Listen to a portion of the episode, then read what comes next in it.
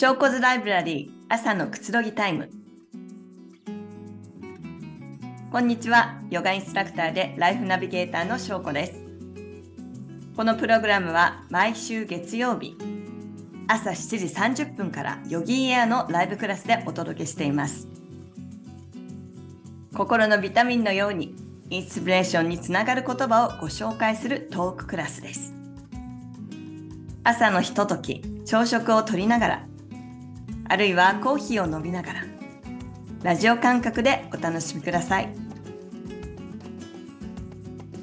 ヨギーエのライブクラスで私翔子がウィークエンドのお昼と午後に3本ヨガのクラスを担当しています。毎週土曜日11時15分からウィークエンドフローヨガ。土曜日の午後1時からウィークエンドインヨガ。そして日曜日の午後3時からフローリスターティブヨガです。ぜひクラスでもお待ちしています。皆さん、小骨ライブラリー朝のくつろぎタイムの時間です。えー、このクラスのナビゲーター、翔子です。今日もどうぞよろしくお願いします。えー、本当に、あの梅雨が明けたっていうお話も聞いてますが、本当に暑くてっていうかね、ずっと梅雨っていうのももうね、あの、夏に入ってる状態で、夏っていうのはこの日本ですね、特有の湿気が結構きついと思いますね。はい、私も苦手です。はい。ハワイ島の私はコナっていう地区に住んでるんですけれども、もう一つの大きなところはヒロっていう地区なんですが、ヒロの方は、えー、一日に何度も雨が降って、そっちが大好きな人は本当にもうヒロ大好き、ラバーの人はそちらに住みますけども、私と主人も湿気とかも雨のずっと続くのは難しいので、とてもいいところなんですよ。でもね、なんかそういうのがあって、このコナ地区にいるんですが、こっちの方はちょっとカラッとしてますね。ねえー、でも、ハワイ島も、えー、暑とはいかなくても、やはりね、夏だなっていう気温が上がっているなっていうのをね、日々感じております。えー、このね、私の住んでるホワイト、今、コナと、えー、ヒロ地区って話をしたんですけれども、英語英語では The Big Island of Hawaii って言うんですが、本当にその英語の通り、広いです。ね。北海道、でっかい道みたいな。まあ、それよりも広いんでしょうけれども、住む場所によっては本当にね、気温も全然違ったりします。皆さんもここにね、聞いてくれてるリスナーの方も、えー、涼しいのが好きだよっていう人もいるだろうし、実は夏が好きだよっていう人もいるだろうし、ね、いろいろ様々です。ね、あのー、私のね、家にはね、今、温度計がないんですけれども、えー、先ほどもね、違うクラスでお話したんですが、私が温度を感じるのは、大体わかるのはですね、日頃からアイルベーダの朝のセルフケアで利用しているココナッツオイルの溶け方で大体、あ、今日は暑くなるなとか、えー、何度ぐらいだなっていうのがわかります。えー、なぜかというと、ココナッツオイルは25度以上、摂氏ですね。25度以上で液体になりますね。そして20、20度以下というのは固体になります。白く固まっている状態。皆さんもスーパーマーケットとかで見たことがあると思うんですけれども、スーパーマーケットって大体の、まあ、冷蔵庫とか冷凍庫にはココナッツオイル入ってないですが、結構あの固まっているのを見たことがあると思います。あれが溶けると透明になりますね。はい。えー、そうすることで、あ、気温が上がってきたな、そんな感じで温度を感じています。この中には皆さんね、え、私の、えー、過去のセルフケアとかいろんなワークショップを受けてくれた方とか、すでにもうアイルベーダー、岡野先生のを受けながら実践してるよって人もいると思いますけれども、このココナッツオイルどういうことに利用してるかっていうと、えー、まずは朝のね、私は、えー、セサミオイルよりココナッツオイルであの口うごいをするのが好きなので、あのココナッツオイルの、下掃除をした後ですね、採用を飲んで、その後にココナッツオイルで口うがいを数分間しています。シャワーに入りながらという感じでやってるんですけれども、その他にはですね、ココナッツオイルはシャワー入った後のオイルマッサージなどに使ったりしています。はい。ココナッツオイルはですね、あの、軽い方の、あの、オイルですね。重いとか軽いといえば軽い方。まあ、こういった日本でも夏とかに向いてます。ちょっと後でオイルのことをまたちょっと話しますが、他にはですね、コーヒーにココナッツオイルを入れたりして飲んでますね。えー、日本でも以前ね、すごく前に取り上げられてご存知の方とが多いと思うんですけれども、ダイエット以外に、例えばココナッツオイルを利用するのは冷え性とか、えー、コーヒーとか入れるのね。あとはむくみとかね、えー、肌荒れの改善というと、えー、言われています。きっとこういうこともあるのかなと思って、私は肌トラブルがおかげさまで、あの、オイルを中心に使ってるんですけれども、ないですね、ほとんどね。はい。えー、そしてですね、他にはココナッツオイル、体内の代謝をアップする効果があると言われています。ただ、ココナッツオイルの味とかね、匂いが苦手な人もいると思うので、そこはね、無理しないで違うものにセサミオイルとか、伝統的なアイルベーダのオイルを使うのをお勧めしますね。えー、さて、こうして今話を先に話してもらった、私はあの、セルフケアのオタクと自分で呼んでるんですけれども、えー、これもアーユルベーダの知恵を自分のライフスタイルに取り入れてから自分の摂理を理解、えー、自然のですね、摂理を理解して、本当に心身のメンテナンスが楽にできているということがわかります。今回みたいにちょっと体調を崩したとき、ああ、こうだったからこうだったんだよね。そういえばそうだよね。ということを改めてね、実感しております。そして今、もう冒頭からアイルベラの話をしてますが、えー、今、旬なリクエストをね、えー、先週いただきました。なぎささん、ありがとうございます。皆さんからのね、どんどんリクエストもお待ちしてます。えー、今回はね、えー、今まで結構メンタルの部分っていうとかね、生活習慣っていうの、もうそれも今日話すことも生活習慣一つなんですけれども、えー、ちょっと体のケア、ね、心のケアにも関わる、えー、アイルベーダーのこう夏の過ごし方、えー、皆さんがアイルベーダーのこのセルフケア、私のように実践しなくても簡単に取り入れられることを紹介していきます。そしてなんで夏バテが起こるのって言った、えー、原因などもね、え、話していきます。ということで、アイルベーダーに学ぶ今日は夏の過ごし方です。まずですね、アイルベーダーのこう夏の過ごし方ということなんですけれども、今日本が先ほどもお話したように、梅雨が明けたばっかりですよね。まだ梅雨時期のみたいな、あの、気候が続いているところまだあると思うんですけれども、この梅雨時期を終えて、また、まあ今日も暑いと思いますが、暑い夏にスムーズに乗り越えていくために、アーユルベーダの教えから、梅雨時期から夏に向けての、まず NG バッテ行為について話していきます。ちょっとアイルベーダーの、何、何アイルベーダーって思ってる方もいるかと思いますが、ちょっとこの後、えー、深いんですけれども、ちょっと簡単に話していきますね。まず、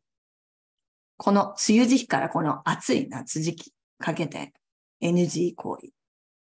これはね、あの、先日、もう引用語行とかね、中医学にも本当に、まあ、東洋医学の方にアイリベーダも入るので、同じ仲間なんですけれども、やっぱり言ってることは同じなんですかね。アイリベーダには、まずね、こういった時期、体を冷やすことをしない。昨日もね、ワークショップとかでずっと言ってましたね。えー、なぜならですね、あ、今、夏の時期っていうのは、あの、皆さんがさっき、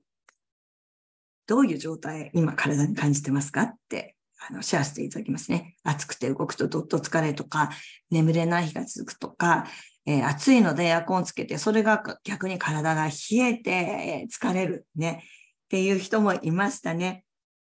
その通りなんです。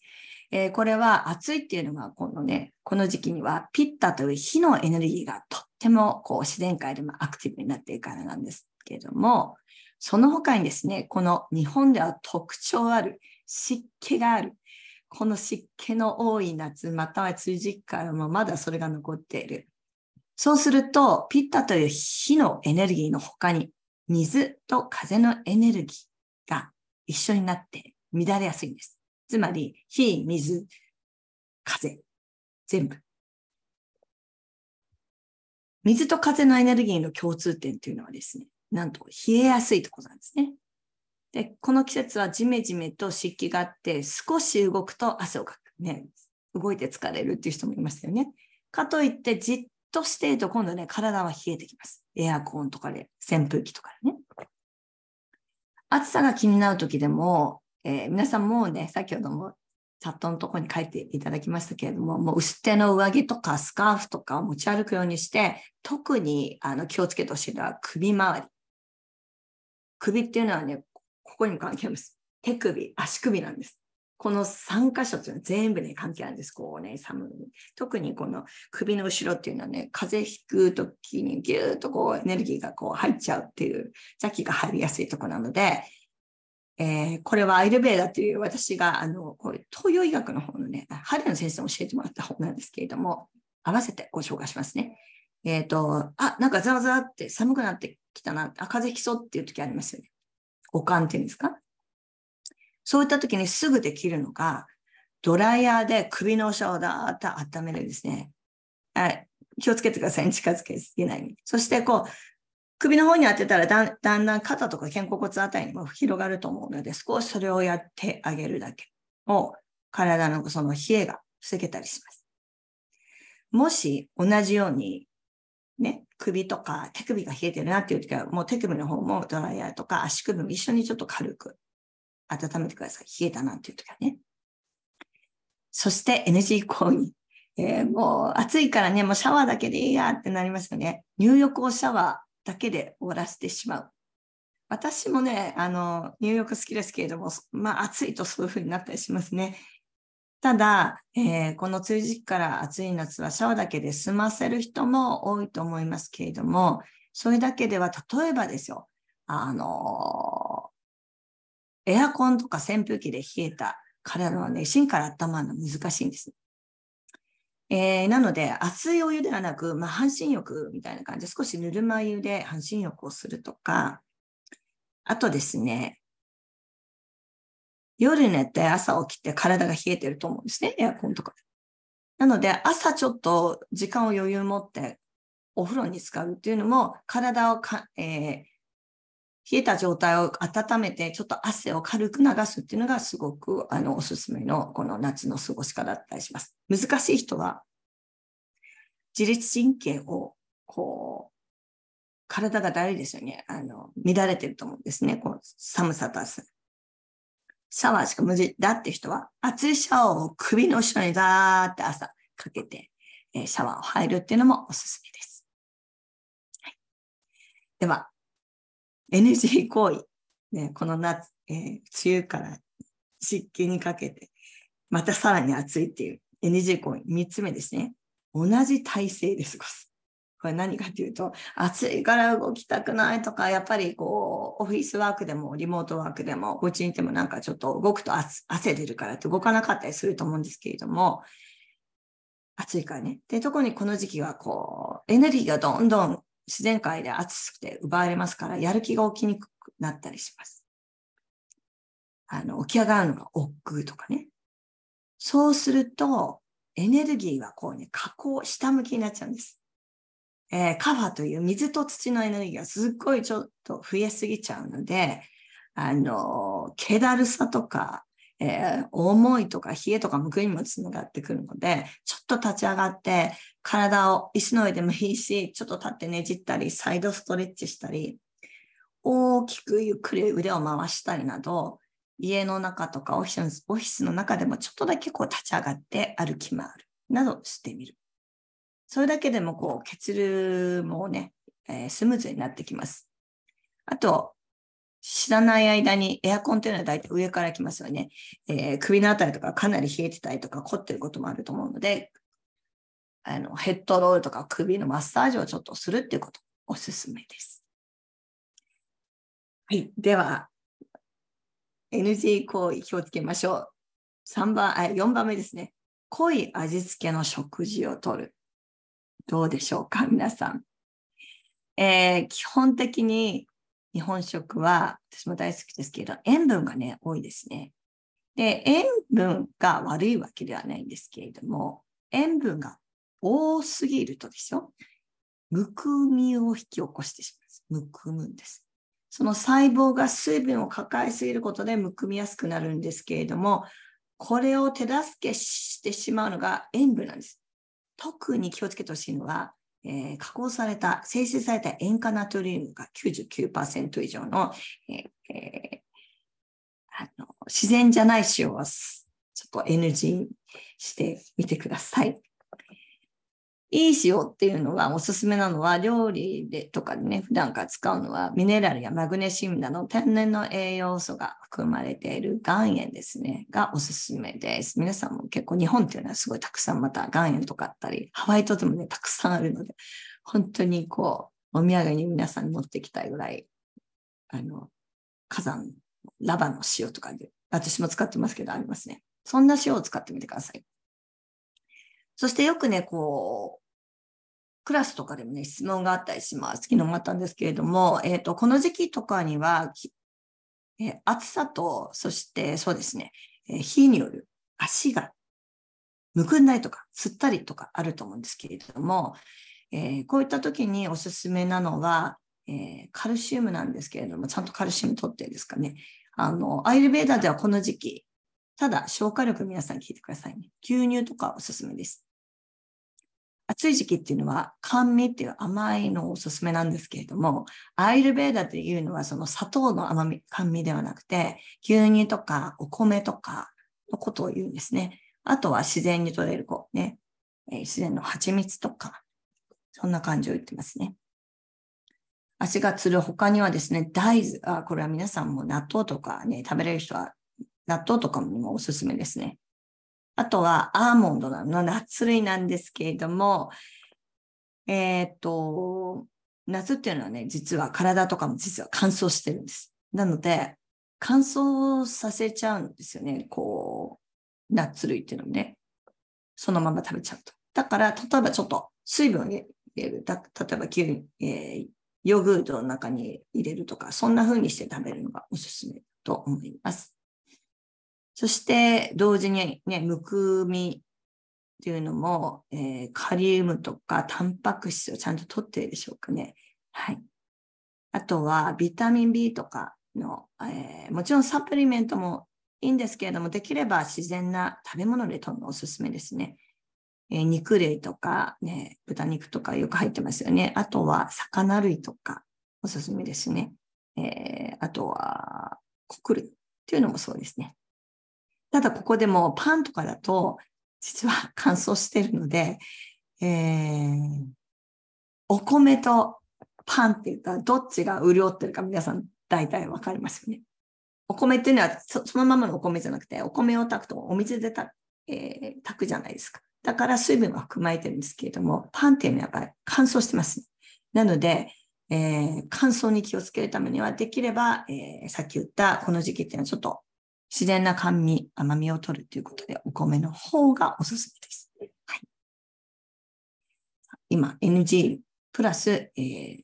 ちょっと通じから暑い夏に向けてっていうお話をしたんですけれども、ここからですね、この本格的な夏、これからも暑くなる夏についての対処法を言います。NG から対処法ね。えー、日が長くなっているこの夏ですね。今言ったように乾燥が進んできます。乾燥。汗が出るからなんかこう、水分がなんかあるような気がすると思うんですけれども、実は夏の太陽でかなり私たちの体の中の水分もね、奪われてます。しかもエアコンもそうですね。乾燥しちゃいます。えー、夏ってすごくアクティブで動きやすい時期って皆さん感じると思うんですけれども、実は一年の中でこの四季の中で一番私たちが体力が、ね、低下する。スタミナが落ちる時が、実は夏なんですよ、はい。スタミナが落ちて抵抗力がなくなる。と言われているこの夏。ね、5000年前から伝わるアイルベーダの夏の過ごし方は、現代のね、私たちに十分にね、えー、通用する知恵を教えてくれてます。では、ここからちょっとアイルベーダね。アイルベーダもちょっと話していきます。アイルベーダとはインドとかスリランカ発祥の世界三大学の一つなんですけれども、まあ、アイルベーダって聞くともう日本でも結構いろんなね、えー、ところで日常で聞くことも多いと思うんですが、まだあのオイルマッサージのことでしょと思ってる方も多いと思います。だけれども実は世界ではホリスティック医学として人気があって、ホリスティック医学っていうのは、私たちの肉体だけではなく、精神とかスピリチュアルまで治療の対象とする医学です。治療ですよ。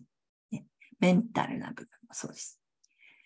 そして私たちの、え、生活習慣とか食事法、マッサージ、あとはマントラなどを捉えたりとかね、もちろんヨガっていうのも含まれています。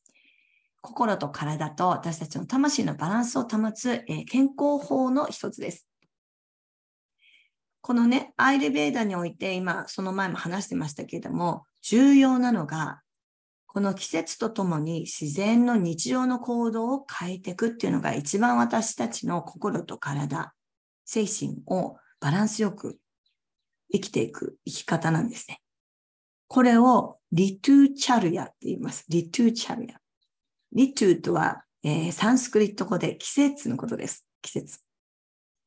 つまり季節の変化とともに気候の変化の影響を受け、受けますよね。私たちの体調や精神状態も変わっていきます。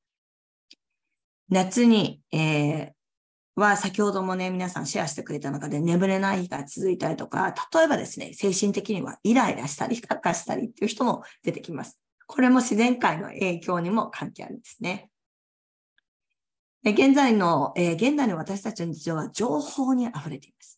なので、健康に良いと聞くと、そればっかり偏って食べてしまう人がいたりとか、またその健康法をやったりするんですけれども、人によってそれが適している場合と適してない場合っていうのが実はあるんですね。皆さんもそういう経験があると思います。ね、テレビでやったけど、これを食べたけど、全然効き目がない。私もそういう経験があります。それはやはり私たちの、えー、性格も違うし、体質も違う。これが先ほどちょっとお話したピッタっていう火のエネルギーとか、えー、空と書いて、えー、空と書いて空、空と風が一緒になったバータっていうエネルギーとか、先ほども出てきたカファとかカパ、土と水のエネルギー、それが多い少ないとか皆さんいろいろあるんですけれども、この五大元素のその自分の持っている元素の割合によって変わってきます。つまり、このアイルベーダの季節的な生き方、リトゥーチュリアの考え方は、環境の変化にも対応した画期的な考え方と言われています。私も実際ね、実践している旬な生き方とも言えるかなと思います。では、なぜ夏に食欲がなくなるんでしょう？まあ食欲いっぱいちゃんとこう消化力いい人はきっと今も普通に食べられてると思うんですけれども、暑いとね、結構食欲なくなりますよね。これは先ほどから話している夏に食欲が落ちるのは、え太陽の力が強まる季節です。気温は上がってますよね、もちろんね。で、激しい暑さが地表から、または空気からこの水分を奪っちゃうんです。だから何度も言ったように乾燥させてしまう。これは私たちの体の中だけではなく、表面もそうだし、大地に育つ植物も動物も人間もです。ね、あの先ほどね、シェアしてくださった方がいましたけれども、ね、雨が今年あんまり少ないので、ね、畑では水不足でね、なかなか育たないという話があったりしますね。皆さんわかりますよね。外見ると緑がなんかカサカサしてる。それを見ると自分の体の中にも起こってることとちょっと同じだなということをちょっと思い出してみてください。人間が私たちの体に持つ水分は血液などのね、体液だったりしますけれども、まあ60%から70%を保たれますね。ただ夏の時期は少なくなってくるので、水分を取るってことが必要なんですけれども、このね、水分のね、取り方っていうのはね、食べてる時に水分を取り、取っちゃうと、水分ってね、胃酸を薄めちゃったりするので、なるべく食べてる時は、あの、水分を取りすぎない方がいいです。消化力を実は弱めちゃうので、食べる15分ぐらい前に水分を取っとく。食べるときは食べ物だけっていうふうにしておくと、っていうのがアリベーダの教えなんです。私はこれを知ってからですね、胃酸過多だったんですけど、胃もたれっていうかね、本当になくなりました。昔はあの、母に食べるときはお水飲みなさい、お水飲みなさいって言って、ずっとそのまま大人になって、まあ、エレベーターするまでやってたんですけど、あ、だからこんな風になってたのか。皆さんも今、私のように感じてる人は、そういうことをちょっと気をつけてあげるといいと思います。じゃあ、夏に食べるの必要なものっていうのは簡単にできますね。今出てるものね、まあどこでも何でも一年中何でも取れますけれども、旬の野菜とか果物を取っていきましょう。え夏野菜のおすすめのものは、きゅうりとか、ゴーヤとか、あとはししとうとか、ね、オクラとか、トマト。あとはね、瓜系のものがおすすめです。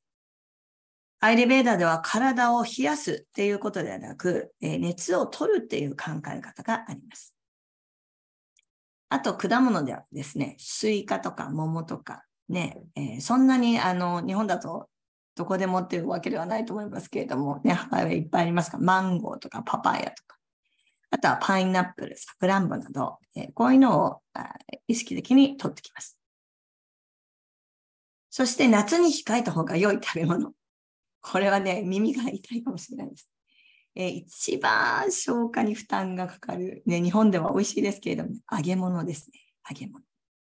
あとは、脂身の多いお肉。絶対じゃないですよ。自分が食べた時にちゃんと、えー、消化しているのか。そこがあの自分のバロメーター、ちゃんと見てください。もしかして下痢をしてるのか、消化力が悪いのか、もう体だるいのか、ゲップが異常に出るのか、ガスが出るのかっていうのは、それは消化力が弱ってる証拠です。ちゃんと体はね、メッセージを送ってくれてます。あとは次も耳が痛いかもしれないですが、アイスクリームとかさ暑いからといってかき氷とか食べ過ぎちゃうと、アイルベーダー的にはもう NG なんですけれども、なぜかというと、先ほどは食べてる時に水を少し控えた方がいいって話をしましたよね。えー、こういった冷たいものを取ると、胃が体温を上げようとして、どんどんどんどん体に熱を作ってしまうので、どんどん逆に熱くなってしまうんですね。そして胃に負担をかけてしまいます。最終的には消化力を弱めてしまうので、それで体が疲れやすい、体が冷えてしまうということなので、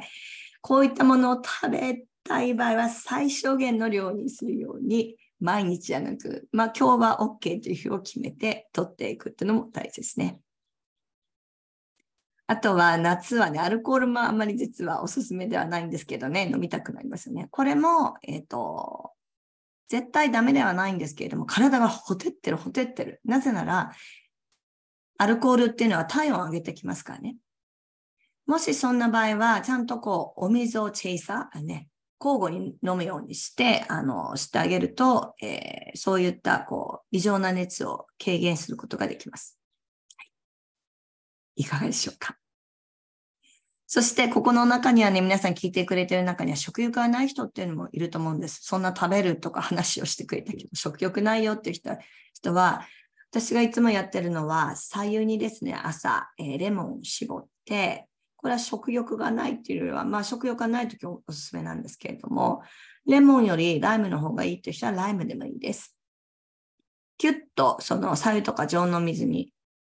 氷の入れてない水に絞ってですね、それを絞って飲むと、この酸がですね、食欲を増す、えー、増してくれます。できれば無農薬のレモンとかラ,、えー、ライムをね、水に入れて絞って朝の空腹時に飲んだりとか、え日中でもちょっと喉が渇いてるときにそういったものをちょっとこう絞ってあげるといいと思います。他にはミントとかもいいですね。ミントが大丈夫な人は。梅干しもいいです。ありがとうございます。梅干しもおすすめですね。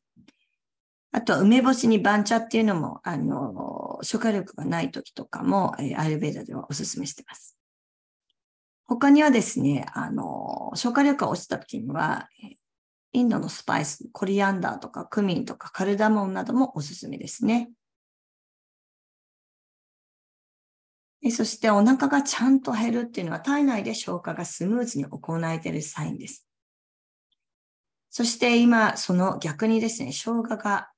力が落ちてるって言ったときは、そういった消化力を高めることを少し意識して、無理に食べ過ぎない。ね。アイルベーダでは、一応3度の食事を同じ時間にできれば取るってことがあるんですけれども、私もそういうのはちょっと難しいです。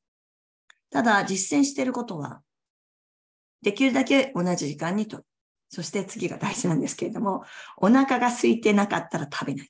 これは消化力を高めるのにとっても大事なことです。いかがでしょうか？食べ物他に、では最後、こちらの方を紹介していきます。アーリベーダ的夏の過ごし方。日中の激しい運動は控える。そして月の出てるときは月光浴をする。日光浴じゃないです。月光浴。アイルベーダでは月光浴はポピュラーでですね、皮膚のトラブルをお持ちの方にも処方されている一つの実践法だったりあります。そして、えー、もし、あの、すごい日を使えてて夜眠れないのっていう人は、アイルベーダでは一年中の中で夏だけお昼寝をしていいよと言ってます。体力がね、すごい消耗される季節なので、もしお昼寝をする場合は最高でも20分ぐらい。寝すぎちゃうなっていう人はタイマーとかかけてやってみてください。私がおすすめなのはね、ちょっとこうアプリとかを使ってヨガニードラっていうのも脳もリラックスので、えー、相乗効果があっていいかなと思います。えー、そういったふうにこう自分のね、えー、ちょっとしたことでできることを、えこれからも、えちょっと入れてみるといいと思います。え最後にね、オイルマッサージっていうのは実は夏はそんなにおすすめじゃないです。ちょっとあの足疲れてたら足の方だけとか耳にちょっとこう耳マッサージをしたりとかやってみるのもいいと思います。さてもうたくさんねあのシェアしたいことがあってあっという間に時間になりましたがいかがでしたでしょうか、えー、こんなことでと思うかもしれないんですけれどもちょっとしたことで本当心と体の状態は変わってきます。まずは夏に自分の体と心がどう変わっているかを見つめて試せることからコツコツとちょっと一つでもやってみてください。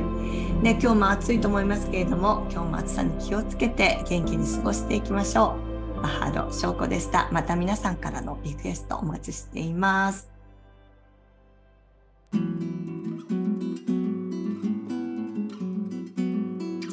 翔子ズライブラリー朝のくつろぎタイム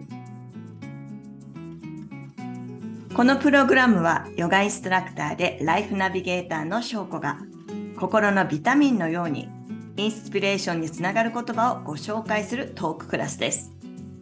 毎週月曜日朝7時30分からヨギーエアのライブクラスでお届けしています。ヨギーエアのライブクラスでは70種類以上のクラスのほか季節ごとにテーマクラスも開催しています。またビデオクラスではライブクラスのアーカイブや